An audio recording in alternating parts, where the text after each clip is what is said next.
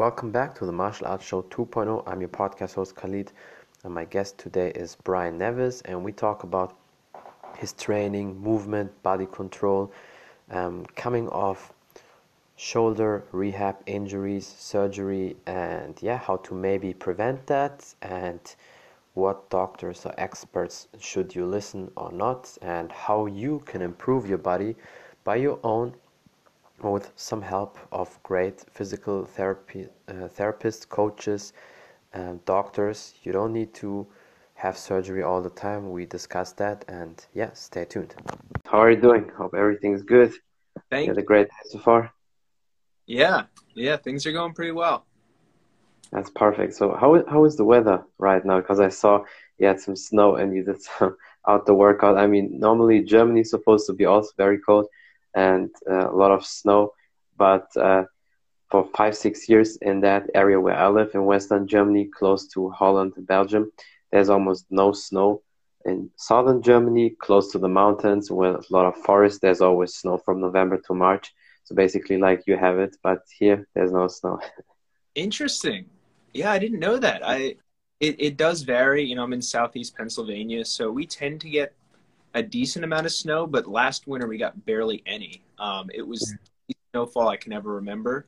Um, so we got about maybe four four to six inches, uh, maybe a little more, but it kind of condensed. Yeah, Some, yeah. Where I used to live in central Pennsylvania, got like over two feet. Um, just that's crazy. Yeah. Yeah. yeah, I think it's a lot. It's a climate change because you know southern Germany there's always snow because of the mountains and a lot of forests.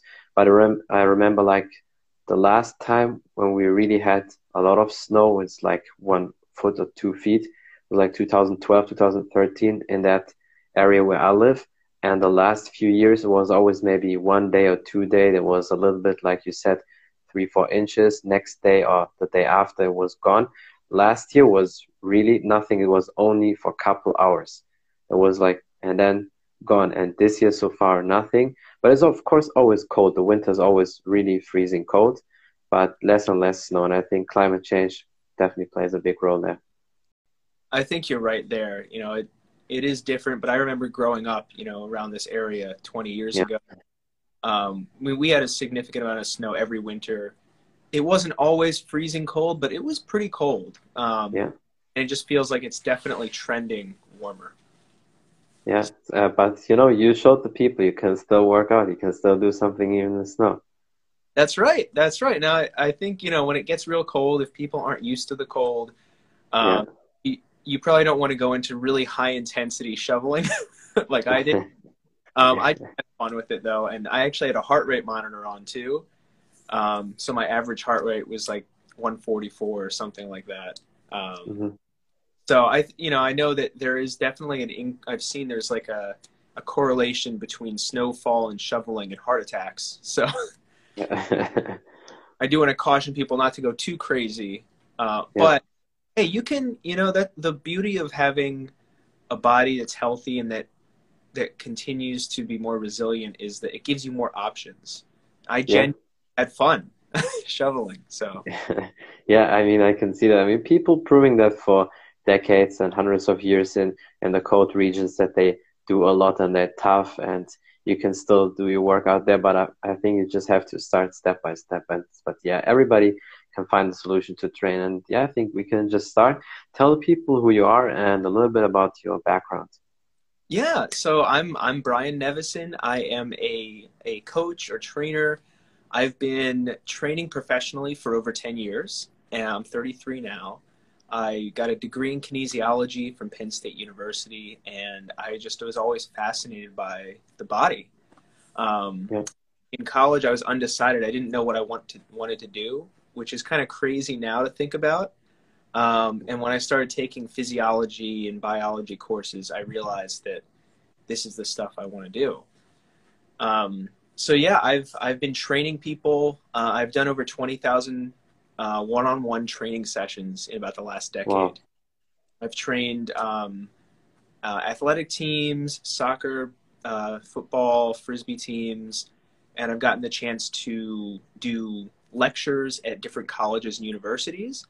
so it's been a, a, pretty cool mix and and quite a transition now shifting to more online because um, mm, i'm yeah. like days being filled up with training people in person yeah that's the new way now um, a lot of people seeing the option.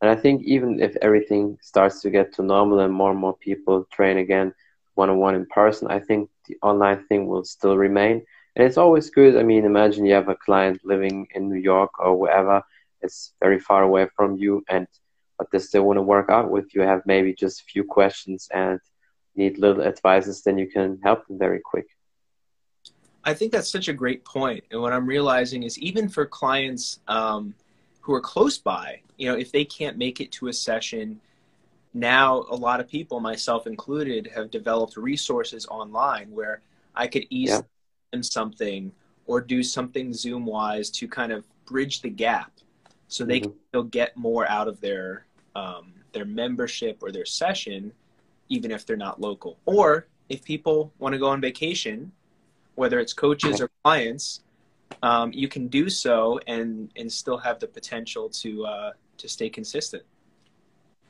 Yeah, definitely, and I think these days, and especially the last ten years from 2010 on, when social media started really to develop, and especially now on Instagram, I mean, YouTube always had there were always great videos about exercise and all sorts of things. But in the recent, I would say two three years, I saw that more and more um, on Instagram. There's so many great coaches, doctors, physical therapists, and all sorts of people, and you learn so much from them. And I can almost say you learn almost more from them than when you go to a doctor or when you go to a physical therapist because a not even the level of the knowledge that um, the online coaches are maybe better, but in person, when do you have a chance to go to a doctor and ask him questions for half an hour, whatever? So it's almost impossible. You can't go just to the the doctor and yeah, I have just a few questions. I want to learn something, and here you can just do that. You're so right, and I think it it's a challenge with the medical system in that people generally yeah. time or doctors don't have the bandwidth to be mm-hmm. a lot of questions, unfortunately, and getting a feel for who is sitting in front of them. Where online, you can follow someone for a while and start to learn information, figure out if they know what they're talking about. Like you said, ask questions. And that's a thing, you know, I've I've come to know a lot of people in the functional range systems world, and there's some really great providers, um, whether they're they're doctors, physical therapists, chiropractors, um, and those who have more private practices tend to be able to do that because they have more control over their schedule um, and they can really bring a holistic approach because i do think it's so important one of the biggest values any provider has is education yeah. as said and if we're leaving that on, on the table and not answering questions and creating space to actually for people to ask you know we're not giving the best Definitely. Yeah, and the beauty about that is also, you know, true athletes who are really passionate about their training and their body, they want to have that, even if they're healthy and they have no issues, but we just want to have that knowledge. And of course, you you need these doctors, physical therapists, and all these coaches to ask these questions. And then when something happens, they already have a little bit of the knowledge, but maybe a little bit is missing, and then they can just ask somebody who knows more, and they give them advices, and they can work with that perfect while a normal person who is not really into um, you know into the details and knows a lot about that topic with uh, for them it's a little bit harder. They have to do a lot. They have to do have to go maybe 10 times to a doctor while a good athlete maybe just goes once or twice and then he knows what to do. That's a that's a really great point. And i think there are so many people who are relatively healthy um, young maybe don't have too many issues. Um, but if they get educated at an early age, you know, if I if I learned in my teenage years what I know now or close to it, um, I could have mitigated all kinds of damage and been healthier. Yeah. And that's something I always think about when I'm working with um, younger students and clients, because it's not just about now; it's about setting people up for success. So yeah. uh, it's so important, and like like you alluded to the humility to if you don't know something or you you know someone else knows it better to yeah. refer to them and refer a, a patient or a client or a student to another person.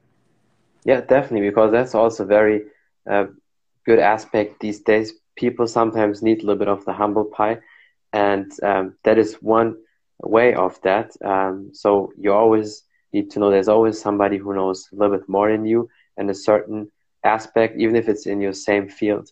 And that's always uh, good to connect with other people and learn from everybody because you can learn from everybody. It doesn't matter if, if kid, a young adult, old person, there's always something to learn. And the people who really want that, they will always find a solution. But the sad thing is about that, and that's why now the online really comes into play. Sometimes when you have a big issue, you need to research so crazy until you find it. Um, and while the first things is always, you know, medicine, certain drugs you should take, As always pharma industry puts out always their pages first, and the really maybe the holistic help, it's maybe on page number 25 or so on Google, and that, that sometimes that's really hard. So that's why I like these online platforms. That's a great point. Um, that's it's a big challenge because on the one hand, you want to figure out if you need additional help with something you've got going on, but yeah. there's much information out there that takes people's power away from them.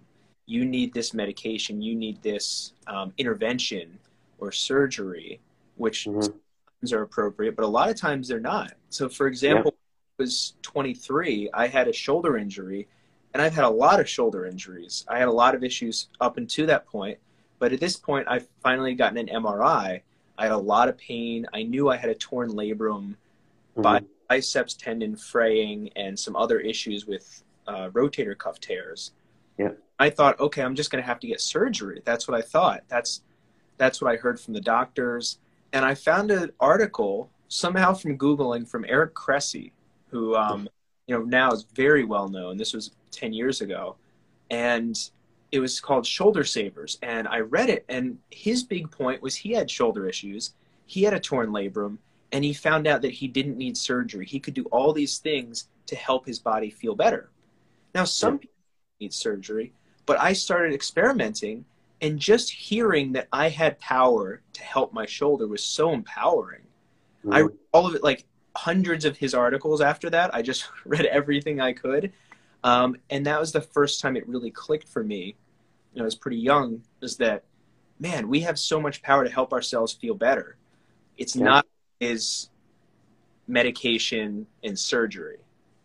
Yeah, that, that's that's so true, and, and it's it goes for the whole body. And I know certain topics like maybe the function of the eyes, or um, skin, or hair issues, or you know stomach is it's a little bit deeper and you need really good experts on that and a lot of these knowledge um, things are very i would say like blocked because the, the big companies they want to block it um, just for the eyes. I saw so many people in articles when they have issues with the vision and a lot of good doctors said people should not wear glasses because if they need to they should just for the amount of time but in general they could get the a good vision back with eye training because the eye is also like a muscle. Because that contraction what you do basically is you know like you would contract a muscle. It takes time but it's working. And also the doctor said especially for kids and teenagers sometimes they have vision problems because they're growing faster than the eyes adapting and then it's normal. But the problem is when they get glasses or contacts whatever then with the time of course the eye gets weaker because the eye doesn't need to do anything because of the, the help from the glasses. And that's just one um, aspect. And i see that so much uh, in the medicine field and that's crazy it is that's such a great example i wasn't that aware of that but it makes sense you know it's like wearing yeah. an ankle brace or wearing something exactly. where uh, you're relying on something external um, yeah.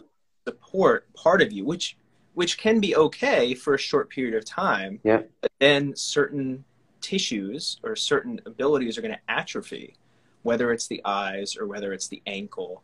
Um, I yeah. actually fall in a uh, a neoprene brace that like kept my shoulder in, mm-hmm. which I shouldn't have even been playing, but um, I tended towards ripping my casts off and my braces and all that um, because I couldn't stand them. yeah. out that's it's not a great idea, but within reason, it's okay. Um, in fact, uh, when I saw this one physical therapist who was excellent uh, several years ago, he gave me this contrast between American and, and Canadian medical care. How mm-hmm. in America, we tend to cast things embrace them much more. a lot of do with fear of being sued. that like we couldn't trust Americans to to not be stupid. You know, like you yeah. might fracture and really, if you're pretty smart about it, you move it gently, um, you can recover and actually maintain more of your mobility without as much atrophy and not as yeah. much to rehab it. Where in America, um, people tend to not take as much responsibility. Now, this is a big generalization, yeah, but yeah. guy who had a lot of experience in the field and he had a lot of colleagues in Canada, and he was saying like it's very consistent that we cast things and we brace them uh, really quickly. Like, oh, that hurts. Let's like lock it up. Don't let it move for a while. yeah. Yeah. For sure. That, that that's crazy. And also, there's a good point. What you say when you have that help, basically, and sometimes it's necessary, but it depends always on on the case. But with that, you basically form that laziness in that muscle, not because when you have the cast, it's like tight close, you, you can't really move it. So the muscle is not working or the, the area in the body is not working. That's the same what the doctor said with the eyes, and that's the same when you have a brace or cast. Uh, it's also the same when you lift weights. Sometimes people use these uh, straps for so the, the forearms don't kick in, and that's okay. Sometimes if you really maybe want to have a personal record, just one max lift, but in general, you should try to strengthen your forearms.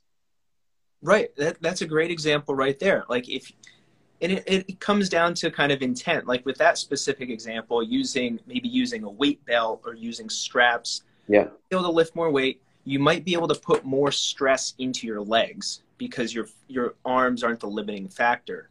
However, if you train that way all the time, you're going to start getting dependent upon it. Um, True. Yeah. So one thing I thought I'm I'm trying to think of now um, that popped up when you were speaking was um, I was speaking with this physical therapist who was mentioning the differences between the U.S. and Canada in bracing yeah.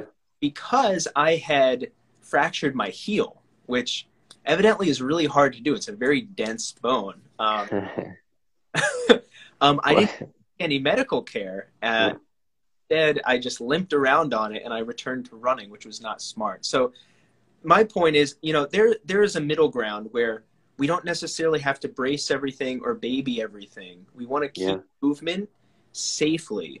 Um, so my the positive for me was that I maintained a lot of good foot and ankle mobility because I didn't get a boot. Um, yeah. However, I caused myself more pain than I needed to.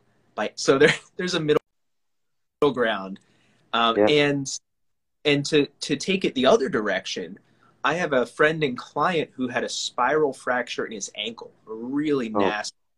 So that absolutely needed to be surgically repaired, and he needed a cast 100%. However, what we did was as the swelling started to go down, while he was casted, I had him moving his toes. I had him, as long as it didn't give him pain, pushing against the sides of the cast with his foot and ankle mm-hmm. To basically stimulate the muscles and the tissues as much as possible and help that healing process. So yeah. most of the time there are at least little things that we can do.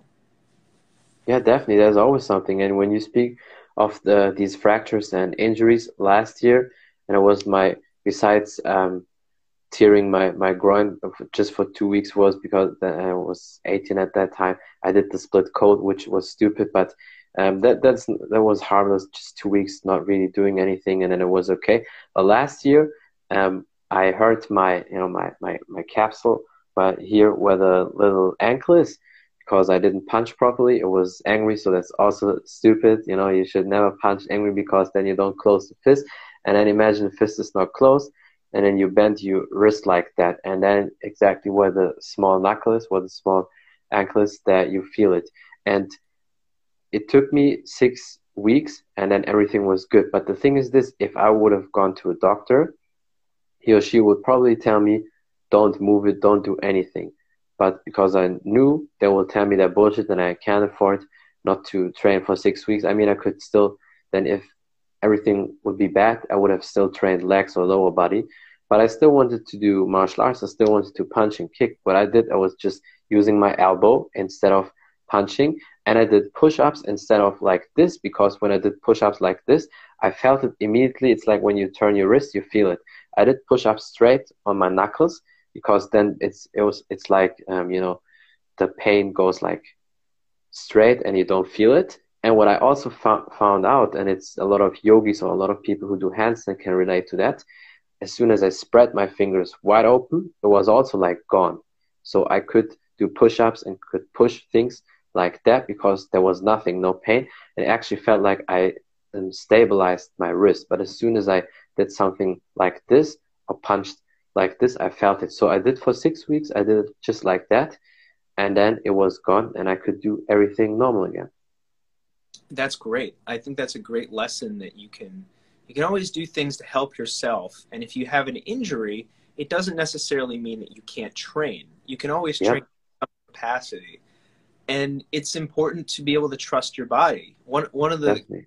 i have that i'm not always the smartest with it but one of the, the principles is you know if you can do something without pain and without getting yourself really hyped up then it's okay. You know for example if i have an injury to like like to your wrist or hand and i can do push-ups and i have no pain great.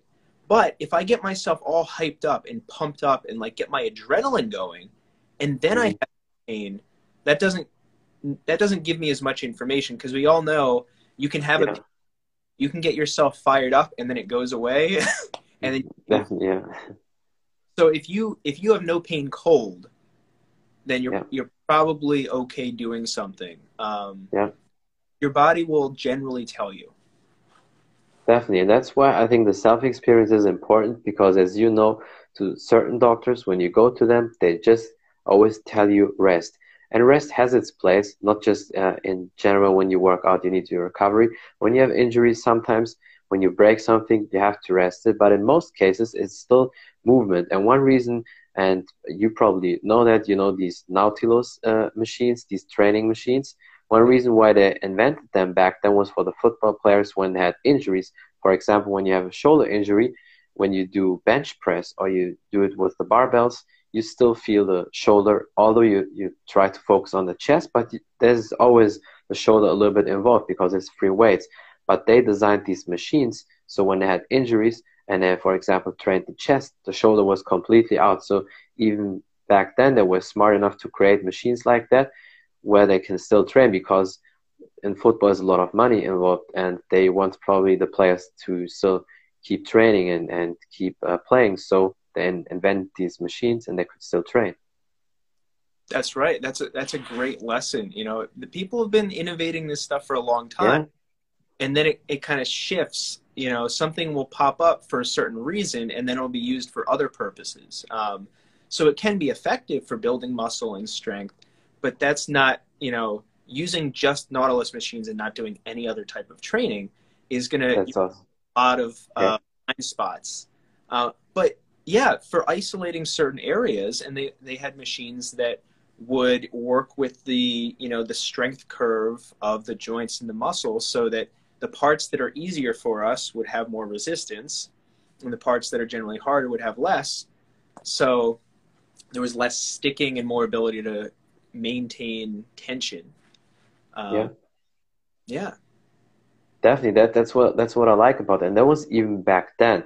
So back then, the knowledge was not like the same it's it's today. So and you can imagine then with knowledge what people have today, what you can do, and especially because um, people athletes in general they get with every decade a little bit more athletic and faster. So they always in, in invent something that can help us to to train to improve and to have less and less injuries or if we have them we can um, work around them. Right. I, I think you know it's interesting because you can look to uh, particularly professional sports things like football where there's so much money involved and people are very serious about their investment um, you're going to see a lot of innovation in those areas. Um, there, now there is also like there's going to be organizations that are a little bit more resistant to change. Um, you know, stuff like functional range conditioning. It took a while for some of those principles to enter into more of the the mainstream sports. Um, but back to the topic of like medical care and doctors, you know, we've we've talked about this, and I think the biggest thing you can do is be an advocate for yourself because there are a lot yeah. of fantastic medical providers out there. Um, for me, like my personal experience, I've had a lot of experience seeing people who did not empower me, didn't educate me, yeah. anyway, and had me believing that I I needed them, and the process was, you know, they cut me open, or they give me a brace, or they give me a sling, and then that's it. Uh, yeah. Did my shoulder surgery. I saw him once before the surgery, and that was it didn't respond to any of the things that I followed up with him. That's crazy. When I would go up to follow up, this is a, a major shoulder surgery. Um, the follow up appointments every like three or four weeks, I went to several of them. They lasted like three minutes. They asked if I was still taking the pain pills. They did a quick, um, a really terrible version of like an active range of motion yeah, yeah. Or, or a passive range of motion. That was it. And then they let me go. As yeah. There are wonderful providers. However, for for anyone watching, you know, you want to go in and understand what's going on with you. You want to yeah. have someone who will answer your questions, who won't dismiss your concerns. Uh, I think that's really important. Yeah, and that's where the, the self education a little bit is always important because, of course, that's why these people are the experts. Um, is uh, you should shouldn't have the same knowledge like them or more than them. But if you have a base level where you have an understanding, it's always good because then you can ask the right question. It's the same if you have an issue with your car, even if you're not a mechanic, but you know, okay, I did this and then that happened. Why is that? And if they're not able to answer that, then it means usually there's a problem or the red flag already. And um, yeah, but the sad thing is, it's for normal people so hard to find the, uh, the great doctors or physical therapists and if you find them it's hard to afford them because they deserve it they deserve the big pay. And so it's for normal people it's hard. And that's why here online is for a lot of people it's perfect because you find so many solutions already if you just sometimes on instagram hashtag certain issues or injuries you find hundreds or thousands of great clips probably. That's that's such a great point. I think you you bring up a great point that you know for someone like me, I can help educate, um, and a decent amount. I've had a lot of experience, but I it's not going to substitute for going to a doctor. Yeah. Um, not going to substitute for seeing someone in person. But like you said, the point you made I think is so great. It gives people an idea of what they can expect and the right questions to ask. And I think that's one of the most powerful things we can do is educate enough that people know how they should be treated, um, should be looking for. That's that's and and it is so cool that there's so many people providing great stuff online, where yeah. people can, if you're self-driven, um, if you don't have any serious issues that really need you know medical care, and you're self-driven, you can learn so much online, and so many people are very willing to answer questions if you reach out. Definitely. And I mean, uh, I always have the opinion, and it goes to anything, you should never uh, really rely on other people. It's always first you. You should be able to help you first. You cannot wait, oh, this doctor one day will help me, or um, the police will just come and they will solve my problems. You should be able to handle it yourself. it doesn't mean that you just do it only yourself and you don't seek out for help but you're always first responsible um, for yourself looking for solutions and maybe looking up online stuff and finding the solutions. And then you go to a doctor and a lot of people and that's why they can rip them off so perfect. And the, the pharma industry is, doing a lot of money because most people are like that. Oh i have an issue. I go to the doctor and i trust immediately everything the doctor says. And if it's the one doctor i go there instead of going to maybe three or four doctors, and then you have maybe a three, um, two to one decision and then you know okay if two doctors say you need surgery in the one no then maybe you know the direction. Or immediately when somebody says you need surgery or you need this uh, amount of um, drugs then they take it and that's just sad. It is. It is. And and again you know there there are times at which surgery is absolutely necessary.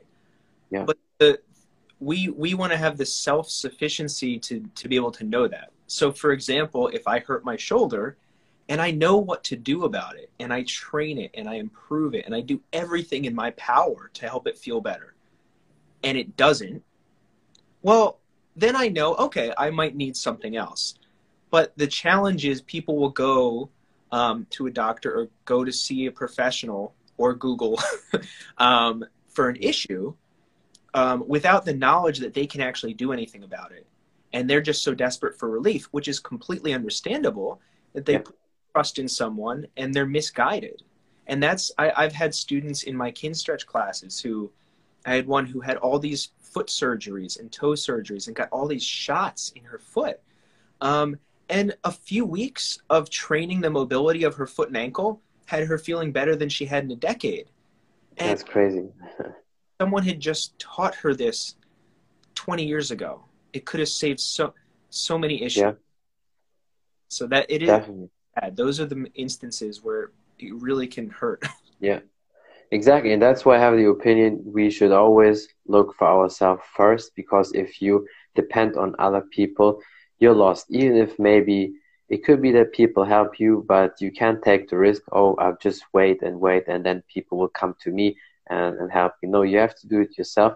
And especially, I think, and that's uh, also you mentioned at the beginning uh, young kids or teenagers it's important especially when we start with them because usually unless something crazy happened to them or they're already overweight they don't have any issues so their body is perfect functioning so imagine we start with them and then they are 30 40 years old they still have no issues because they work with all these mobility drills in a perfect functioning body and then they're fine yeah, I, have I've spoken with some people about ideas for how we fix the medical system and and what to do, and I don't know, but the the answer that came to my mind was it has to start with educating kids young.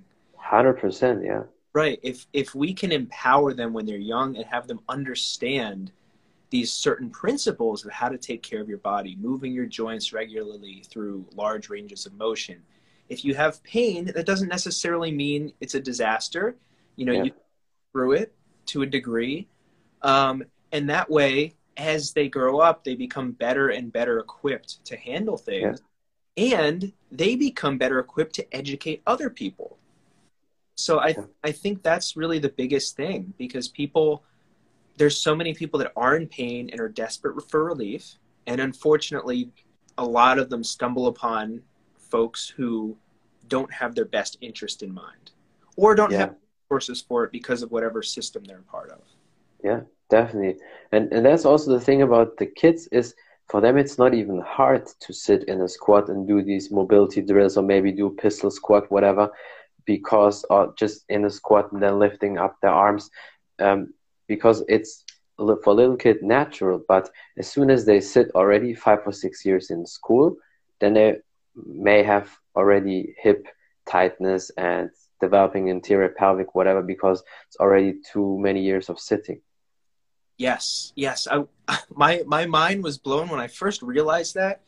I 20s and i started looking back and thinking how when we're growing up we end up spending like 80% of our time That's great um, and now they're taking away recess places you know i, I worked with some high school athletes um, ultimate frisbee players, these guys, and um, one of the cool things I, you know, the cars controlled articular rotations, the big joint rotations. I told them, and I was half joking. I said, you know, guys, do these whenever you can. Like, do them in class, yeah. not disrupting class. You could do your ankles. And they were. They started doing it, and they said part of it was like I was so excited about it that they got excited about it. Um, but I never would expected have expected teenage boys to actually listen to that. And I, I always tell them, like, if you have good range and it doesn't hurt, just do a few of them every day. You're going to be so thankful in 20 years that you did. Yeah, definitely. Because the, the sitting in school, imagine you finished school, you had 10 or 12, 13 years school, and then you were just sitting, sitting, sitting all the time. I mean, in primary school, the first few years, you can kind of get away with that, but imagine from 12 on and then already too many years of sitting, that's crazy. Um, because, yeah, it just, that's why some doctors say these days sitting is the new smoking. Right, right. And I think you know, it, every, we take everything with a grain of salt, right? Sitting itself isn't bad, but the sticking in one position for so, yeah. you know, and, and inactivity. Right, right. Being in one position, you know, I, I there's new challenges now with um with mo or um with like Zoom, virtual stuff where I did yesterday morning with a, a few women, and one challenge is the one of them is on Zoom meetings all day long. She moves less than she did before because she doesn't have to That's go. Crazy. And because they can, now people are stacking meetings like immediately back to back, which is just so brutal. Yeah. Uh, so, yeah, it's really a lot of parts of our culture. It's really difficult to get the movement we need. Yeah, definitely. And then we have to get inventive. I mean, now one thing would be if I do Zoom meetings and I work from home, then sit maybe for 10 minutes and work your way up to 30 minutes in a squat. Sit part time on your knees, sit with, uh, on one foot and one foot is maybe up, or if people can sit in a split or half split or frog, whatever. So all, at least then a little bit. So, uh, but yeah, I can only imagine how bad, and it's almost like robbery on on the body. so it's, it's, it's crazy. that that's a really great way to put it. You know, you're, you're being robbed of your health and mobility, and yeah. I, so I I feel fortunate that I don't have to be sitting still in meetings. That most of my meetings end up being, um, well, some in podcasts where I can fidget a little bit, um, but yeah. a lot of class, so I'm moving. But yeah. it's tough the other way around, and I, I did a class last Sunday. I called it a mindset and movement class. I really believe mm. strongly in developing, you know, positive mindset. Um, it can be difficult, but yeah. a lot of it was I was sharing stories, I was sharing information, and we were doing really easy movements. And I was encouraging people just to do what felt good. They didn't have to follow me. And I got some great feedback that they really appreciated that they were encouraged to fidget. You know, because like yeah. we're not we're not supposed to sit perfectly still all the time. The yeah. I can imagine being in meetings all day long and having to try to be totally still. It's ridiculous. Yeah, definitely. And that's why movement is king. Everybody's saying, and you also uh, use a lot of um, FRC and FRA methods. Uh, can you tell people a little bit about that, what it is, and how you incorporate that when you work with your clients? Absolutely. So, FRC, functional range conditioning, and FRA, functional range assessment, they're both within the umbrella of, of functional range systems. So mm-hmm. Stretch is like the group version. Um, so we do classes, but essentially, you know, it's all based on these physiological principles that, you know, our body forces the language of cells. We need yeah. to provide active inputs for active results. Um, mm-hmm so movement is really essential, especially through full ranges of motion. So the CARs, the controlled articular rotations, big joint rotations, are really essential for maintaining um, our joint health. And it's really yeah. important to move them in a pain free way, slowly and controlled, to ensure that we give the best neural feedback we can and the idea is that evolutionarily, you know, we we are still in hunter gatherer biologically, mm-hmm. you know, except we don't act that way. So the yeah. CARs and some of the other um, exercises are a way of offsetting, trying to make up for the fact that we don't move in certain ways. And if mm-hmm. we don't move in a certain way, your body is going to try to be efficient and it's going to just stop you from being able to do that at some point. Yeah. Um, or when you do, you have so little experience there that you get injured. Mm-hmm. So that's that's a really big part of it.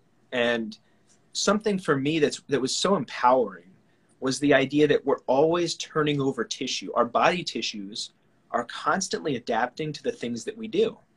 So if I sit and I spend most of my life sitting, my tissues are going to make me really good at sitting. It's going to become easier. There's going to be some negative consequences. Yeah. But it goes the other way too. If my shoulder doesn't work super well, but I move it through its fullest range regularly, I stretch it, I do isometrics and strengthen it, there's a great potential for a year from now for it to be a very different shoulder. Yeah. And I think that's really, really empowering.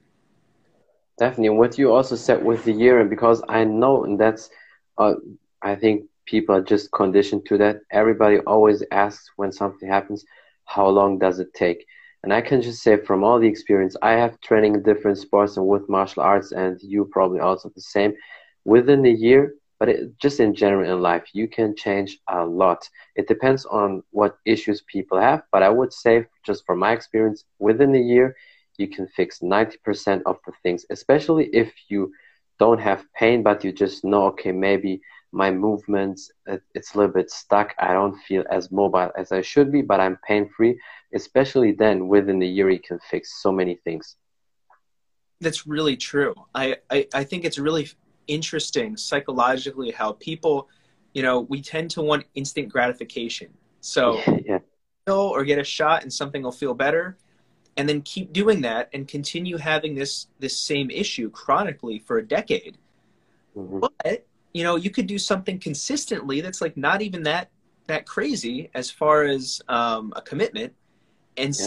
enormous changes in a year but yeah that gap that feels like a bigger deal you know it's like oh yeah because it's, it's work it's it's work but it you know you can do just like cold exposure you can do it progressively you know for when when I was recovering from shoulder surgery, I was barely moving my shoulder. And then every day I just did a little bit more. So it's so it's so powerful when you really believe I have the power to change my body. And and you start to see it slowly. And one of the yeah. really things um, principle of functional range conditioning and the body is that uh, when our joints function well on their own, they function really well together. So if I squat, but I have really poor ankle mobility on my left ankle, it's going to put extra load in other parts of my body. And it might make it really yeah. difficult to squat. But if my hips and my knees and ankles have really excellent mobility and strength and really healthy, it's going to make the squat easy. And I'm going to be better able to learn. So that's one of the coolest things. If you're trying to learn skills and you make all of those joints work really well, your skills and skill acquisition is going to be elevated. Yeah. And sometimes also you can do all sorts of movements, even weird uh, moves where you think, oh, that's that's not really a move. Maybe circling your shoulder in all different directions, and maybe holding your arm in all different um, range of motions, and that's okay because a functional and good body is able to do that, and that maybe also is helpful to just unblock anything you have in your body. Right, right. You know, it, we've created in the exercise world all these parameters on what an exercise should look like. Yeah, yeah. Called, and really, you know, if you can get somewhere, that's great. Go there. Learn to control it. Um, you know, you could go go up to your end range and think, "Oh, I can't do a whole lot there." Well, I could hold that position. I could do little circles, start to get my yeah. body system more used to that position, uh, and and it's going to pay dividends. Yeah, definitely. And I, I think what you do is really good. You help a lot of people. It's just fantastic. I mean, all the, the things you post when people check it out, the videos, and uh, also you really help people with your exercise. It's also funny. And I think I didn't really see anybody who uh, puts it in a package like you, and it's just awesome. I I really appreciate that. You know, one of the things that I realized people latched onto is the positivity and yeah. um, you know i know what it's like to not feel good so i really try to do my best to help people feel good and and i've realized if you help people feel good they're going to trust you more and they're going to want to do the things you're showing so 100%. i'm doing this stuff people could learn from it but yeah. if i'm enthusiastic about it and genuinely excited people are more likely to actually try it out. Um, Yeah. genuinely excited about this stuff. It's not a, it's not fake. You know, I Yeah, I can see it. powerful, and I just love when people reach out and say, "Oh, I tried this and it helped." You know, Yeah. yeah. Yeah, definitely. I mean, uh, I can I can see that you're very passionate about that, and you're also very happy about it. It's it's true. It's it's not you, you don't play that, and that's why a lot of people like it, and you definitely should keep going with that. Um, is there anything else you want to say, advices you want to give, or something you want to promote?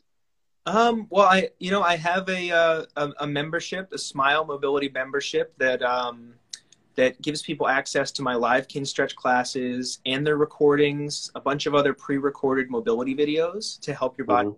good. It's also focused on helping improve mindset. Um, so I have that, and and to leave you with something, I think wherever you are in your physical or mental journey, just remember that there's always hope for improvement, and it doesn't. Yeah. You don't have to jump 20 feet right now. You can just take a tiny step and just work from there. So there's always potential to feel better mentally and physically, um, and you can keep the barrier low and just progress slowly. Slow progression over the course of a year or two means you you have enormous potential for change. Yeah, definitely, it's always keep going, keep moving. And as I said, what you do is awesome. So thank you so much for your time. I really appreciate that. And I hope we do many more podcasts in the future. I hope so too. Thank you so much for having me. This was, Anytime, anytime. And have a great day. thank you. You too. That's it from the Martial Arts Show 2.0. I'm your podcast host Khalid, and my guest today was Brian Nevison, and we talked about movement, training, body control, shoulder injuries, uh, surgery, rehab, training, and how to maybe prevent yourself from injuries, but also if it's necessary to have surgery or not. And yeah, thank you for watching. Thank you for listening. Until next time, bye everybody.